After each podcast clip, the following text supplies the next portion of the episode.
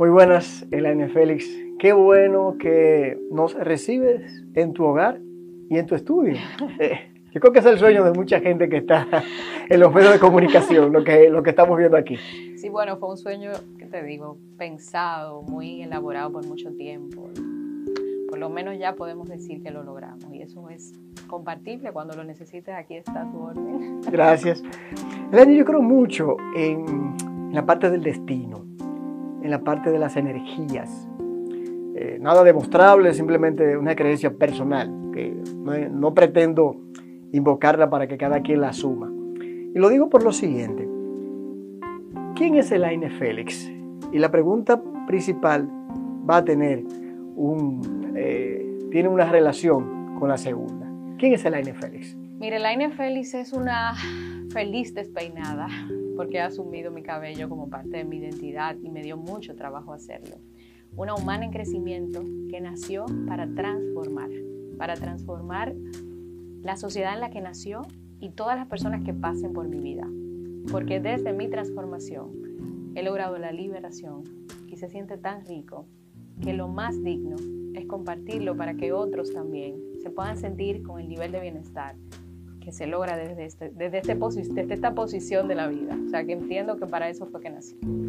Por eso te hice la pregunta y entonces tienes relación con esta. Y lo digo por lo que hablaba del destino, las energías, porque muchas veces hay seres humanos que vamos caminando, elegimos una determinada carrera, un determinado objetivo, creemos que es lo que nos corresponde eh, en la vida, pero de alguna manera lo que nos, nos lleva realmente por dentro nos va llevando, si nos dejamos, nos va llevando a donde real y efectivamente tenemos que hacer el trabajo. Tú comenzaste como publicista. Sí pero no estás en publicidad. Para nada. ¿Qué pasó ahí?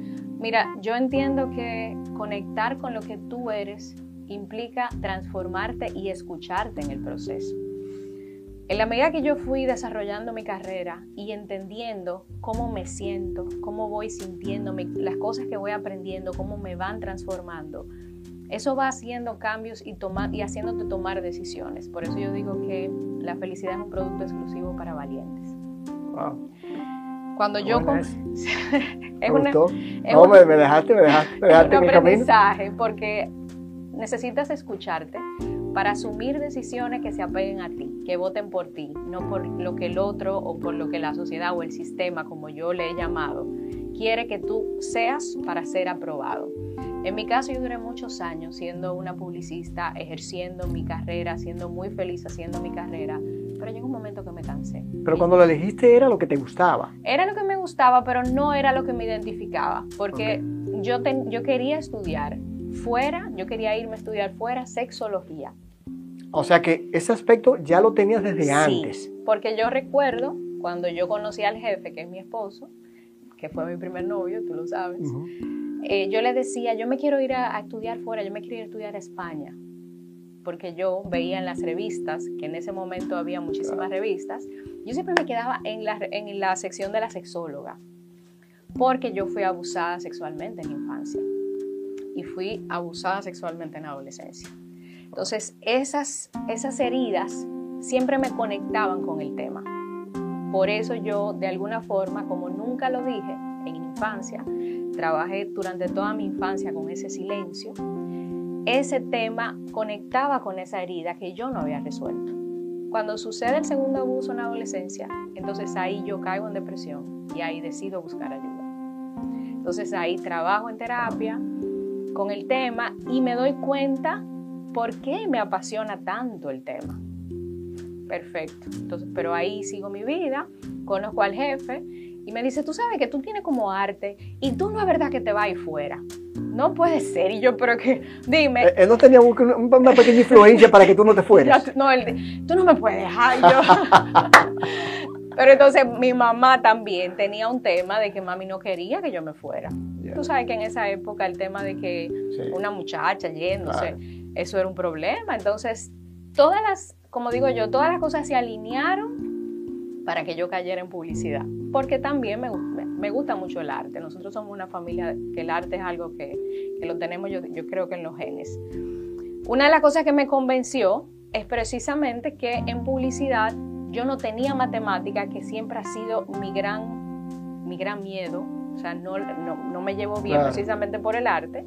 Y además de eso, porque a través de la publicidad yo podía expresarme. Para mí el tema de la expresión siempre ha sido uno de mis, de mis talones de Aquiles, porque vengo de una familia donde nos enseñaron a expresarnos, donde las reuniones familiares era, un, era una costumbre para que todo el mundo exprese ideas. Pero en esa parte no, pierdas eh, el argumento. Cuando te dan esa situación en tu vida, no poder hablarlo, debe haber sido muy difícil. Muy difícil. Y qué bueno, no sé, quizás no los contarás ahora, ahora, eh, que eso no te causara rabia, no te diera con mucha, eh, quizás eh, un cambio en tu vida, de que tú pudieses culpar a mucha gente en vez de culpar a quienes fueron tus victimarios. Pero ¿cómo pudiste manejar esa parte en ese ambiente como el que tú hablas, de una familia de mucha conversación, de mucho expresar? ¿Cómo fue para la niña? Escúchame que vuelva en esa parte atrás. No te preocupes, ya, ya es una herida sanada. Y ya la puedo hablar sin, sin dolor porque eso es parte del proceso que, que te ayuda mucho la terapia. Mira, en el caso particular de la infancia, una de las situaciones más difíciles del abuso es que el maltratador te hace sentir culpable de. Es cierto. Como te hace sentir culpable de, tú no lo dices porque tú no reaccionaste, precisamente porque utiliza la manipulación, todos los recursos, para que un niño, y yo en el caso tenía 8 años, 8 o 9 años, no reaccione. Es como, como tú tener una presa. La culpa que tú tienes porque no lo dijiste, eso te hace sentir todavía peor, porque tú te sientes parte de y no entiendes qué es lo que está pasando, que ese es el problema en la infancia. Entonces, cuando tú te callas, tú te estás, como quien dice, abusando otra vez, porque lo que tú estás trabajando es con algo que tú no entiendes y tú sientes que tú fuiste parte de. Eso es eso para mí es el recuerdo más, más duro, porque trabajarlo sola en un momento donde yo necesitaba acompañamiento. Mi mamá siempre ha sido muy mamá. Y mi mamá siempre estuvo muy pendiente. Entonces ahí también te das cuenta cómo pasa, de qué manera. Entonces ahora que soy adulta y que lo trabajé, te das cuenta que es un crimen de oportunidad. Es una situación donde lamentablemente muchos niños y niñas están vulnerables precisamente por eso. Bueno, el punto es que quedarme con todo eso hizo que mi cerebro lo bloqueara para yo poder seguir. Y yo prácticamente lo olvidé. Hasta que en adolescencia sucede nuevamente con un compañero de clase en el viaje de fin de curso. Y entonces ahí yo detono lo que no viví la primera vez. Claro. Entonces ahí ya decido eh, buscar terapia y ahí entonces tengo pero, que Pero ya sabiéndolo tu familia o todavía no, vas a terapia, No, ellos, ellos no lo... Eso no fue un tema que yo socialicé. Eso no fue un tema que yo socialicé, yo lo manejé eh, desde afuera porque, vuelvo y te repito, tú te sientes parte. Y eso es parte de, de lo y te responsabiliza por eso y, te, piensa que te van, a, te van a decir, ah, pero ¿por qué lo permitiste? Exacto. ¿Y, cómo fue para, para, tu familia luego de enterar? Luego ya de que sí. Bastante duro. Bastante Quizás ellos se sintieron mal por no haberlo notado. Sí, no solamente eso, sino que nosotros somos una familia sumamente unida. O sea, te estoy hablando de padres presentes, de... O sea, mi, mi viejo son mi trofeo. Qué bueno, qué bueno. Con ese trofeo vámonos a ir a una pausa. Cuando hablamos de la situación de cómo se enteran tus padres, del apoyo que son y tu familia, pero también entonces vamos a evocar cómo sales de la publicidad y cómo llegas a lo que real efectivamente es tu propósito de vida, la educación sexual. Mira, yo creo que la, la, vida se encarga de ponerte... A eso me refería al principio. Eh, porque lo conté en mi libro y cuando lo conté, que me pusieron a hacer los momentos más importantes de mi vida, entendí cómo todo se arma.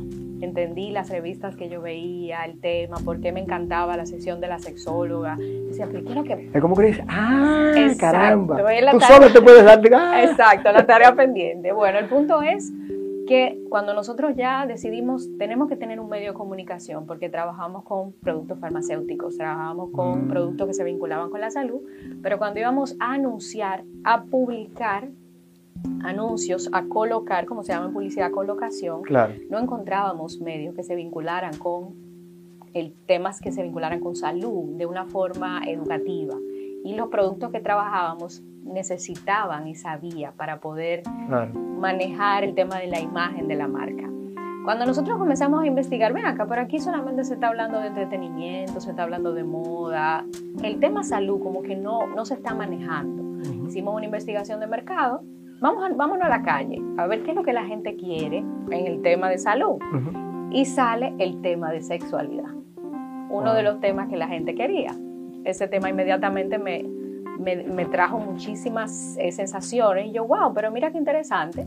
Y cuando le preguntamos a todos los organismos que estaban trabajando con sexualidad, nos acercamos al Fondo de Población de las Naciones Unidas, nos, nos acercamos a Profamilia, nos acercamos a médicos que trabajan con el tema de ginecología, amigos. Aquí no hay nada que se vincule con la educación sexual. Lo que hay es morbo, amarrarlo en la cama, Claro. Las sesiones que se hacen es. Llamar la atención simplemente por, por hacer el llamado, pero no por la educación como tal, no por el crecimiento de quien va a recibir la información. Exacto. Yo decía, ven acá, pero yo tengo tres hijos. Pero a mí me gustaría que nosotros tuviéramos una sociedad donde se pueda hablar desde la educación. Entonces ahí comenzamos a vincularnos con el tema y nos pareció tan interesante que esas instituciones, las personas con las, a las que nos acercamos, el doctor Figueroa, en ese momento era presidente de la Sociedad de Ginecología, un, mejor amigo de mis padres, me dijo, Laine, sería maravilloso que haya un medio que haga difusión del tema, pero difusión masiva. Óyeme, eso fue como que... Y ahí comenzó Respuestas. Yo comencé como editor en jefe desde la publicidad y la, la edición. revista. Ajá, exacto, edición de contenidos y ya tú sabes, nosotros ahí desplegamos todo el conocimiento de publicidad, de diseño, pero también teníamos un equipo de 300 profesionales. O sea, estamos hablando de ginecólogos, urólogos y todos entonces trabajaron y se volcaron para hacer un medio de mucha calidad. Qué bueno. Que se distribuía de manera gratuita, eran 10.000 ejemplares distribuidos gratuitamente eh, para que a todo el mundo le llegara. Entonces, con el tiempo, después que pasaron muchos años, surge el tema de la jornada de educación sexual. Fíjate cómo las cosas se van armando. A nosotros nos invitan a, una, a un evento universitario para personas que, eh, estudiantes de colegios y escuelas que iban a solicitar becas. Y a nosotros nos invitan como medio para que tengamos un stand porque a los muchachos se le entregábamos la revista gratuita. El stand de nosotros siempre estaba lleno, Jordi. O sea, te estoy hablando de que ellos llegaban, ellos no iban para la universidad, ellos se quedaban en el stand de nosotros. Ha habido de información. Pero era una cosa, y nos decían, yo quiero que tú vayas a mi colegio, yo quiero que tú vayas a mi escuela para que, me, para que no hable de eso. Y yo dije, espérate, ¿cuál es la escuela tuya? Entonces comencé a notar. Los profesores también se acercaban, ay, sí, vayan, para que nos den una charla de eso.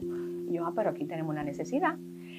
hicimos una lista, Georgie, de 20 y pico de centros escolares entonces hablé con mi equipo de profesionales, le dije, ustedes están dispuestos a que vayamos. Ahí comienza la jornada de educación sexual. Y nosotros comenzamos con los profesionales a ir a los centros escolares y eso era, yo no te puedo explicar, tenía el doctor Santa María, que es mi maestro, el doctor César Castellano, o sea, te estoy hablando de un equipo que daba lo mejor en aula. Comenzamos a trabajarlo ya de manera periódica y nos quedamos trabajando con el doctor Santa María. El doctor Santa María es un educador sexual, pero aparte de eso es el director del área de salud de INTEC. Oh, sí, sí. Y de alguna forma el doctor Santa María en una de las jornadas no llega. Yo tengo todos los estudiantes al frente, estamos listos, pero el doctor no llega. Yo me comienzo a poner nerviosa yo, eh, y entonces llamo a INTEC y hablo con su secretaria y me dice ella, pero tú no te has enterado, el doctor le dio un preinfarto. Wow, Dios. Mira, Jordi, yo me puse blanca. Porque imagínate, yo tengo ya todos los estudiantes sentados esperando y él, él nunca en la vida llega tarde. Me dice el jefe, tú vas a tener que hacer la conferencia. Y yo no, yo no puedo, yo no te. Y él, tú sí puedes, el doctor te pone a ti siempre a responder la pregunta y tenemos como cuatro años teníamos ya. Dios mío. Jordi, Yo hice mi conferencia con todo lo que él me enseñó. Eso fue increíble. O sea, lo que yo sentí, lo que sintió el público, fue una cosa que yo no te todavía yo lo recuerdo y me la química, la oportunidad. A partir de ahí yo dije, yo tengo que entrenarme en esto. Jordi, y no he parado. Te puedo decir que el Fondo de Población de las Naciones Unidas me... Y todavía el flaxo.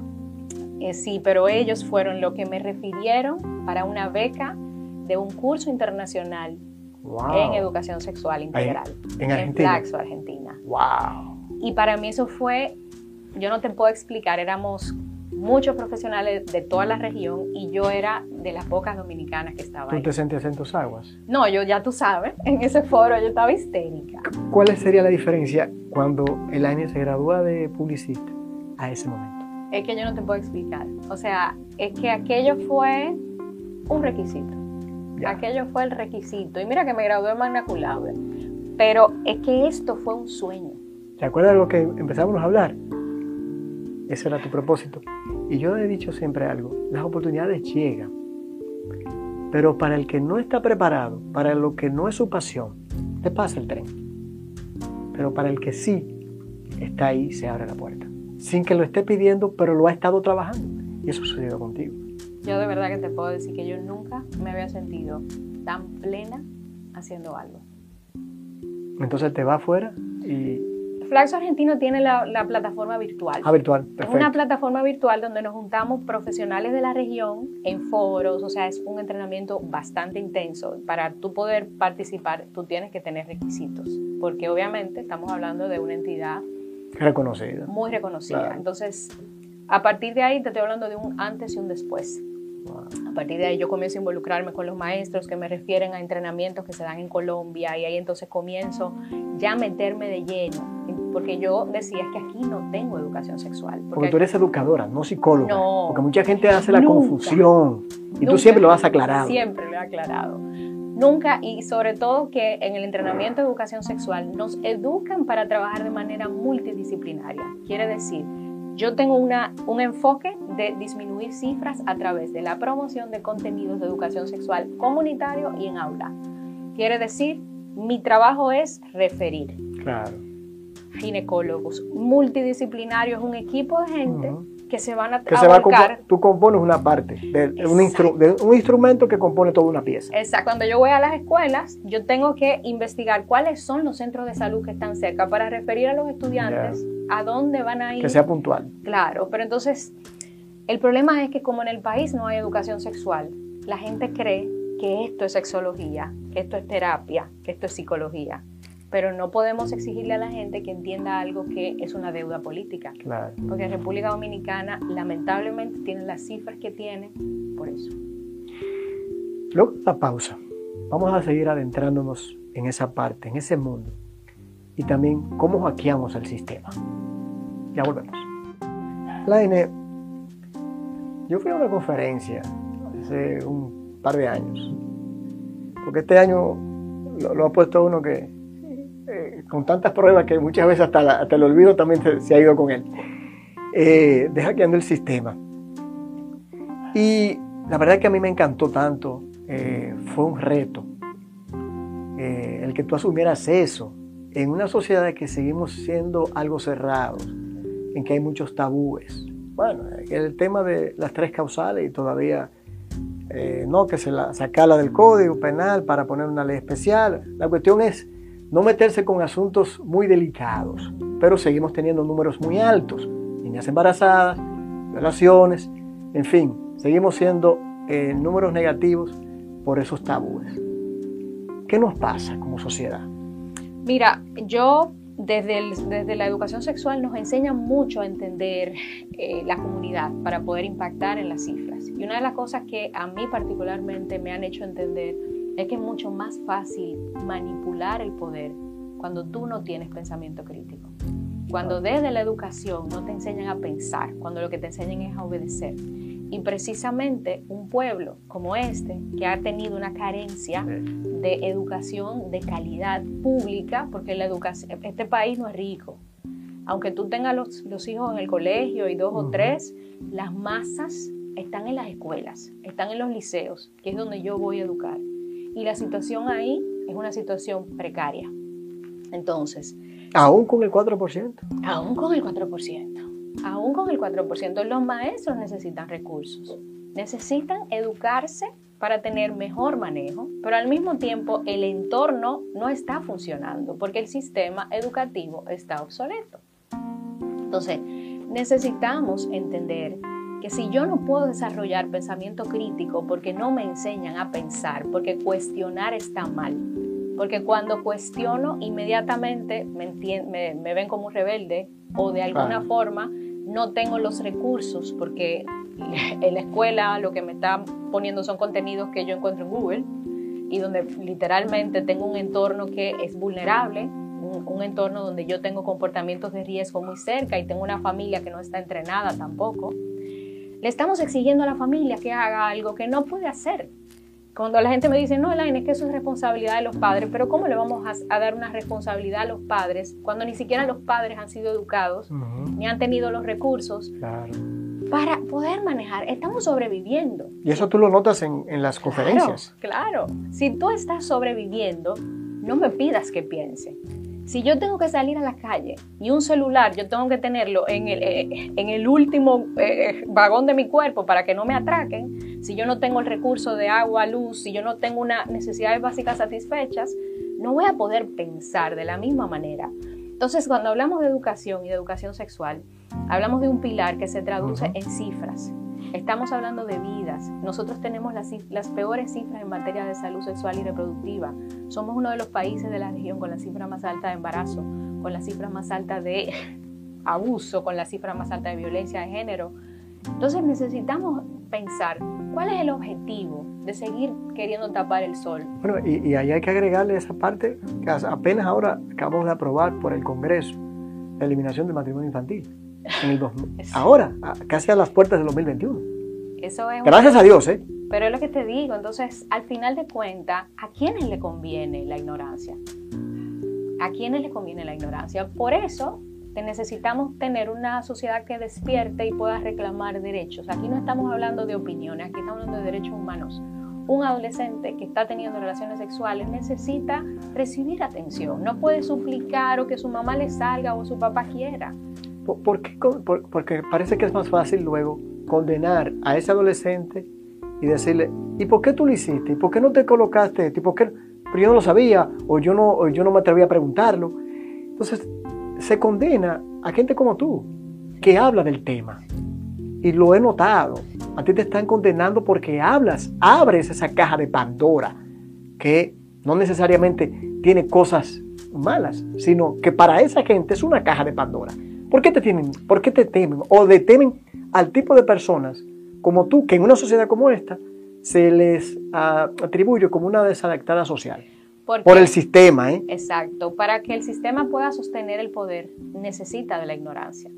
Y cuando yo despierto con la información, yo no, todas las personas, porque aquí hay mucha gente, claro, una de ellas, que están despertando la conciencia colectiva, quiere decir asumir el rol de mi vida, tener el poder de yo, no depender de la aprobación de los demás, esos somos molestosos para el sistema, porque le estamos quitando poder. Porque cuando, cuando tú controlas la mente de la gente, tú lo tienes todo.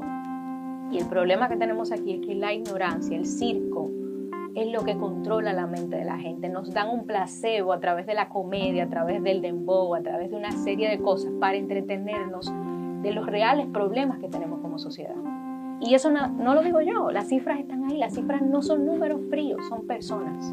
Entonces, por eso nosotros molestamos y por eso a mucha gente no le conviene nuestra voz. Por eso entonces vino Hackeen del sistema. Sí. Te atreviste a, a decir que hay que romper. Hackeemos el sistema es el tema que a mí más me identifica dentro de mi tema. Cuando en Flaxo a mí me dieron los sistemas de discriminación social, esa noche yo lloré y le dije a mi profesora, yo me salgo del foro. Porque a todos los países le pedían, ¿cuáles son las, eh, las políticas públicas que ustedes, nosotros trabajamos mucho con políticas públicas? ¿Cuáles son las políticas públicas que tienen con el tema? Yo, básicamente, como República Dominicana, tú supiste, yo no tenía. ¿Cuáles? Y tú, no, que un que suyo, cuánto, que. Y todos los países, estaba todo el mundo trabajando con estrategias que funcionaban en muchos casos. Cuando tú ves eso y tú te das cuenta de lo que nos falta duele. Entonces, cuando a mí me lo plantearon, recuerdo que Raúl Mercer, profesor, dio ese, esa clase. Eso creo en mí como que, o sea, yo entendí que nosotros como país lo tenemos los cinco sistemas de discriminación. Hay países que tienen tres, hay algunos que tienen dos, nosotros lo tenemos los cinco. Y de una manera intensa. Porque para poder dividir a una nación, lo primero que tú tienes que hacer es atentar contra su autoestima, contra su dignidad. Y eso es precisamente lo que hace el sistema. Que cuando tú estés aquí necesitas tener un celular último modelo y un carro y una pinta para que te saluden en una heladería. Porque si no, no te consideran valioso. Cuando vemos eso y vemos el color de la piel, cómo se refleja en las oportunidades laborales de una persona, cuando vemos que de acuerdo a mis genitales yo puedo salir a la calle o no, cuando tenemos un requisito para ser humanos de primera categoría, necesitamos revisar el sistema. ¿Cuál es la mayor, hasta el día de hoy, la mayor satisfacción del AINE? Encontrarme con adolescentes que me dicen, AINE, yo no salí embarazada después de esa conferencia. El AINE, después de esa información, yo entendí que tenía que dejar a mi novio eso me hace la vida. Como madre, como esposa, ¿qué tal el aire? Yo estoy paga, Jordi. Yo le digo a mis hijos, ayer justamente mi hijo cumplió 15, el más chiquito. Y me dijo, mami, pero tú estás vieja, tú tienes 42. y yo dime, ahora que yo estoy buena. Y me dice, mami, pero yo cumplí 15 ya y yo como que la vida me ha pasado como muy rápido. Y yo, pues mira que a mí no. Debo decirte, yo me puedo morir mañana y yo me siento plena, porque no hay nada que yo haya querido hacer que no haya hecho. Y sobre todo, he producido en las personas que me han conocido lo que yo hubiese querido que alguien produjera en mí. Eh, me he transformado en eso que yo quise haber recibido cuando yo fui abusada. Me he transformado en eso que yo hubiese querido tener cuando yo era un adolescente con mis hijos y trato de que el jefe me elija todas las mañanas. Y eso me ha pulido. A propósito de eso, tú decías al principio que eres un ser humano en crecimiento. Eh, ¿Lo, ¿Lo eres desde el alma? Sí. El nivel de conciencia para mí es el éxito más grande que he logrado. Tener el nivel de conciencia de entender que lo que yo viví tuvo que haber pasado para yo convertirme en lo que soy. Qué bien. Eso me ha dado la paz, me ha dado la tranquilidad de no pelear con nada, de quitarme los guantes y de abrazar la vida. Interesante. ¿Qué ha supuesto para ti y tu familia la pandemia? La pandemia ha sido un proceso bastante fuerte porque mi hija justamente cuando comenzó la pandemia no estaba en el país. Y eso fue duro porque el miedo y la incertidumbre nos movió el piso de, que suceda algo y no esté con nosotros. Nosotros somos muy, tú sabes, muy... somos equipo. Muy, muy tribu somos. Tenerla afuera fue, fue difícil y traerla fue más difícil. Entonces eso... yo, vi las imágenes. Eso fue, ¿verdad? Eh, Aparte de eso, nosotros se nos cancelaron todos los eventos educativos, más de 40 conferencias, estábamos en plena inicio de jornada colegial, teníamos eh, conferencias en el interior, en liceos, en o sea, teníamos un... y todo se canceló. Nosotros nos quedamos así como que... Y eso nos hizo volvernos a reinventar. Eso nos hizo quitarnos de nuestra zona cómoda y comenzar un proceso que nos ha construido muchísimo mejor como negocio y nos va a llevar a la meta final que es morir en la playa en bikini con café, donde podamos trabajar desde cualquier lugar y podamos seguir educando utilizando las tecnologías de la comunicación, que ese fue el gran sueño. ¿Te satisface lo que haces? ¿Hasta qué punto? hasta el punto que le digo a mis hijos que lo voy a hacer hasta que respire.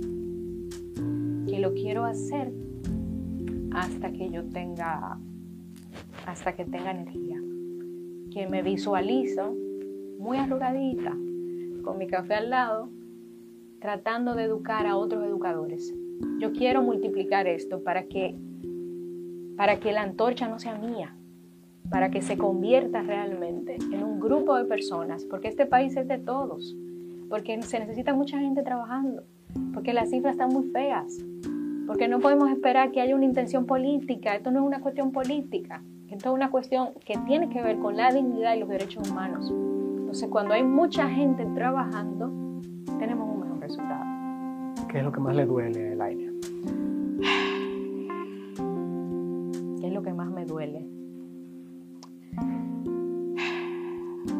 Me duele mucho saber que la realidad que nosotros vivimos como país no se conoce desde el privilegio. Y el sistema le interesa mantener el privilegio para que el desconocimiento de quienes pueden incidir desde su privilegio no se dé.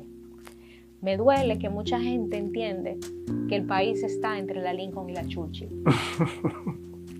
y que la realidad está y que tú puedes opinar de la realidad de tu casa con tu airecito y tu inversor. Entonces, eso duele porque las personas que tienen incidencia, que pueden hacer algo y que tienen la información y la educación porque tuvieron acceso a irse fuera o estar en un colegio, no lo hacen porque están en una burbuja que los aleja de una realidad que influye en ellos. Porque los sistemas de discriminación se ven en la calle.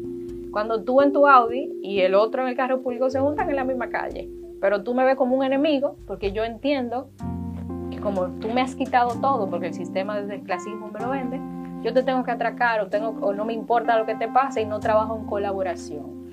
La colaboración es la herramienta que nos ha mantenido vivos. Es la herramienta que hemos utilizado en la pandemia y nos ha demostrado que nos puede ayudar a la supervivencia de la especie. Y los sistemas de discriminación hacen que República Dominicana no, colabore, no colabore entre sí. Que los ciudadanos se vean como enemigos, que las personas no quieran compartir ni siquiera en el plano profesional, donde tú y yo somos competencia, donde nos enseñan a salir a la calle con un cuchillo en la boca, esa es la frase del dominicano. ¿Qué es lo que más disfruta, qué disfruta el comida, un buen baile, un buen vino. ¿Qué, ¿Qué, disfruta? ¿Cuál es el disfrute del aire? Te lo voy a poner fácil. Vino, café, playa. Esos son mis placeres. Y por eso mi meta es salir de la ciudad ya te lo expliqué. Sí, sí. Una casita pequeña, Jordi, yo no quiero casa grande, yo quiero una cosita chiquita que la limpie yo rápido. Vino, café y el jefe. Eso es lo que yo quiero. Yo no pido más de ¿Comida? Carne. Ah. Mucha carne. Eso es lo mío, carne. Yo salgo barato. Finalmente, un mensaje a muchos de esos jóvenes, a muchos de los que nos están viendo. ¿Qué necesitamos para cambiar? ¿Qué necesitamos?